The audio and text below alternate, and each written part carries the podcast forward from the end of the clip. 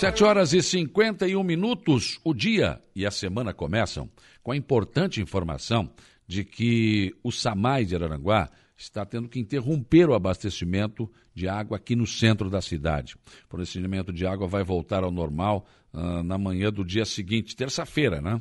Hoje está interrompido, amanhã, terça-feira. Já na quarta-feira, 31 de agosto, será iniciada a obra de substituição da adutora no trecho de 800. Uh, 800 metros de extensão, compreendendo da Iraci Luquina, entre a Avenida Coronel João Fernandes e a Rua Prefeito Walter Bellinzoni.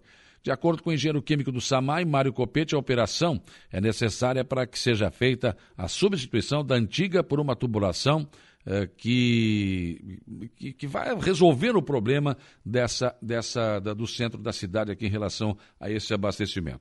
E é uma benfeitoria né, que está sendo esperada há muito tempo. É o início da obra de recuperação total da rua Iraci Luquina, que começa exatamente por essa parte que é da infraestrutura. O Copete salienta ainda, pede a compreensão, o SAMAI está pedindo a compreensão dos moradores, né?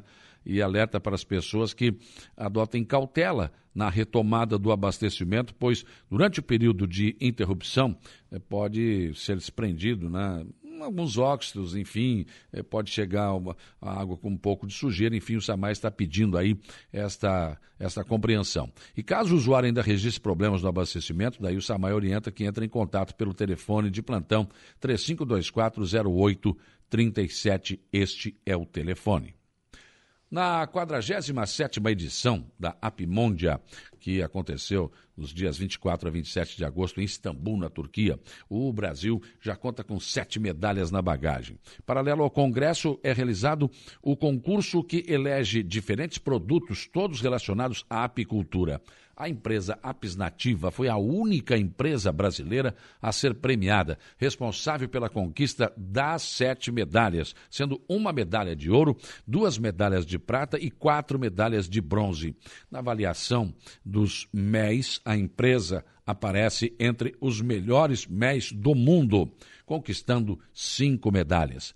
Desde que a empresa começou a participar do Congresso Mundial da Apicultura lá em 2007, a Apis Nativa conquistou medalhas em todas as edições em que participou. O Congresso da Apimonde é realizado a cada dois anos. A edição de 2021 seria realizada na Rússia, mas devido à guerra na Ucrânia e à pandemia, foi adiada para 2022 e transferido da Rússia para a Turquia. Parabéns a todos os integrantes da APES nativa de Araranguá, que é motivo de orgulho para a cidade, para a região e para o Brasil. E a ponte que fica ali na localidade de Volta do Silveira, e passa ali a comunidade dos Rios dos Anjos, no limite, ali bem no limite entre Araranguá e Maracajá, acabou sendo interditada ontem pela Secretaria de Obras e o Demutran de Araranguá. A ponte de madeira apresenta algumas rachaduras nas cabeceiras e isso pode, claro, estar causando risco de queda com a continuidade do trânsito intenso de veículos no local, principalmente caminhões. Então, hoje, em parceria Araranguá com o município de Maracajá, a Secretaria de Obras de Araranguá deve começar obras da reforma geral desta ponte. Portanto, o trânsito no local permanecerá interrompido até que essas obras sejam finalizadas. Procon de Araranguá uh, emitiu uma nota para alertar os aposentados para evitar empréstimos consignados indevidos, que é preciso efetuar o bloqueio do seu benefício ou no seu benefício junto ao meu INSS. Com a liberação de mais de 5% de margem para empréstimos, a incidência da averbação indevida em seu benefício tende a aumentar. Será necessário fazer a verificação do seu extrato bancário e do INSS mensalmente. Se notar qualquer valor a mais em seu saldo bancário ou valor menor no recebimento do INSS, há grande chance de ter um consignado eh, colocado ali na sua conta de forma indevida.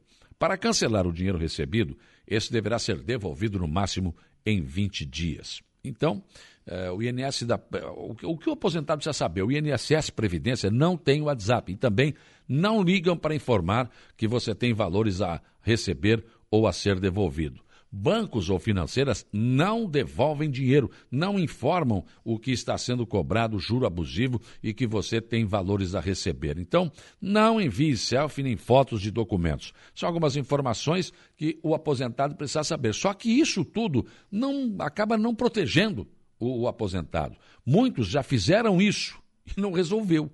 Continuam recebendo ligações diárias que importunam e que infernizam, na verdade, a vida dos senhores aposentados e aposentadas. O que se vive nesse país é uma insegurança total e absoluta. As pessoas fazem empréstimo no seu nome e você tem que provar que não foi você que fez. E nada acontece. Ninguém vai para a cadeia. Infelizmente, é esse o momento que estamos vivendo. Rede Bandeirantes de Televisão realizou ontem o primeiro debate com os candidatos à presidência da República. Estiveram frente a frente Luiz Inácio Lula da Silva, que mais uma vez tentou mostrar o Brasil que ele que, que existia quando ele era presidente e o que ele quer voltar a, a, a ter, e também se defendeu de todas as acusações aí de é, corrupção no seu governo, enfim, negando tudo. E foi mais ou menos por aí a atuação do Lula. Jair Bolsonaro partiu para o ataque, tanto a Lula quanto a Simone Tebet, que sobrou também para o para o Ciro Gomes do PDT. O presidente mais uma vez se passou quando agrediu verbalmente uma jornalista que fez só por causa de uma pergunta que ele não gostou. Mas enfim, o debate foi quente, como se esperava. Ciro Gomes partiu na linha assim, ataca o Lula, ataca Bolsonaro, enfim, mas paz e amor. Não, ah, vamos mudar isso aí. Tentou apresentar propostas e tentou se distanciar de Lula também.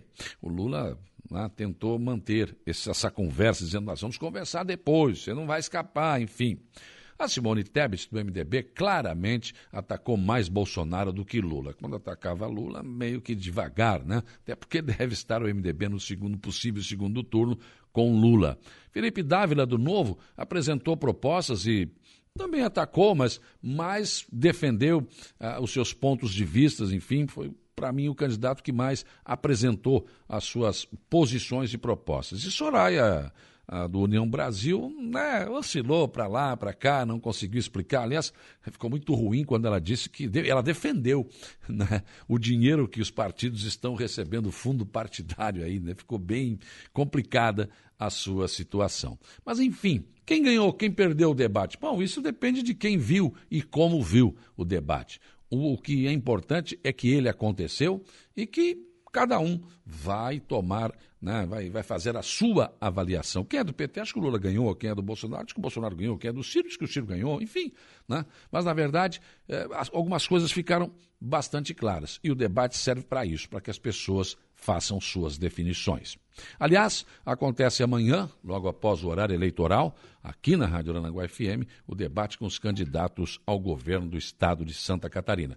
Estão juntos neste projeto de debate as rádios Eldorado de Criciúma, Rádio Aranguá FM, parceria com o portal Inge Plus, canal 20 da NET, e de maneira muito especial a parceria com a Unesc, que vai emprestar, inclusive, o Salão Rio Iste para o, a, o local do debate amanhã, que será mediado por mim e pelo João Paulo Messer da Rádio Eldorado e da ND+. Estarão presentes no debate, presenças confirmadas, os candidatos Décio Lima, do PT, Odair Tramontim, do Novo, o Jorginho Melo, do PL, Espiridião Amin, do PP, Jorge Boeira, do PDT, e Jean Loureiro, do União Brasil, e Carlos Moisés, do Republicanos. Portanto, todos estão prontos para mais um debate dos candidatos ao governo do estado de Santa Catarina. Amanhã termina o horário eleitoral, não tem esse programa, o meu programa não vai ao ar, amanhã o debate vai terminar depois das 10 horas da manhã, essa é a previsão da organização.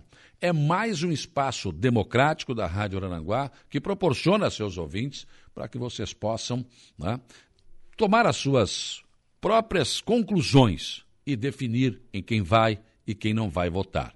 Ouvir é preciso, analisar também, para errar menos. Pensem nisso enquanto lhes desejo um bom dia. Rádio Araranguá